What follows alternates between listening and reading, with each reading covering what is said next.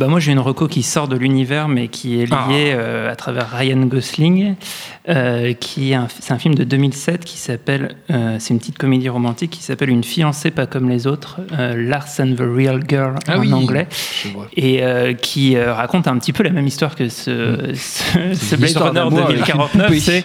C'est du coup Ryan Gosling qui a une histoire d'amour avec une euh, une Sex doll, une sex doll, ouais. voilà qui elle n'est pas n'est pas virtuelle mais en tout cas est une voilà une poupée gonflable géante. Et il essaye de euh, bah, de faire accepter l'idée à sa sœur et à sa famille euh, qui vit à côté.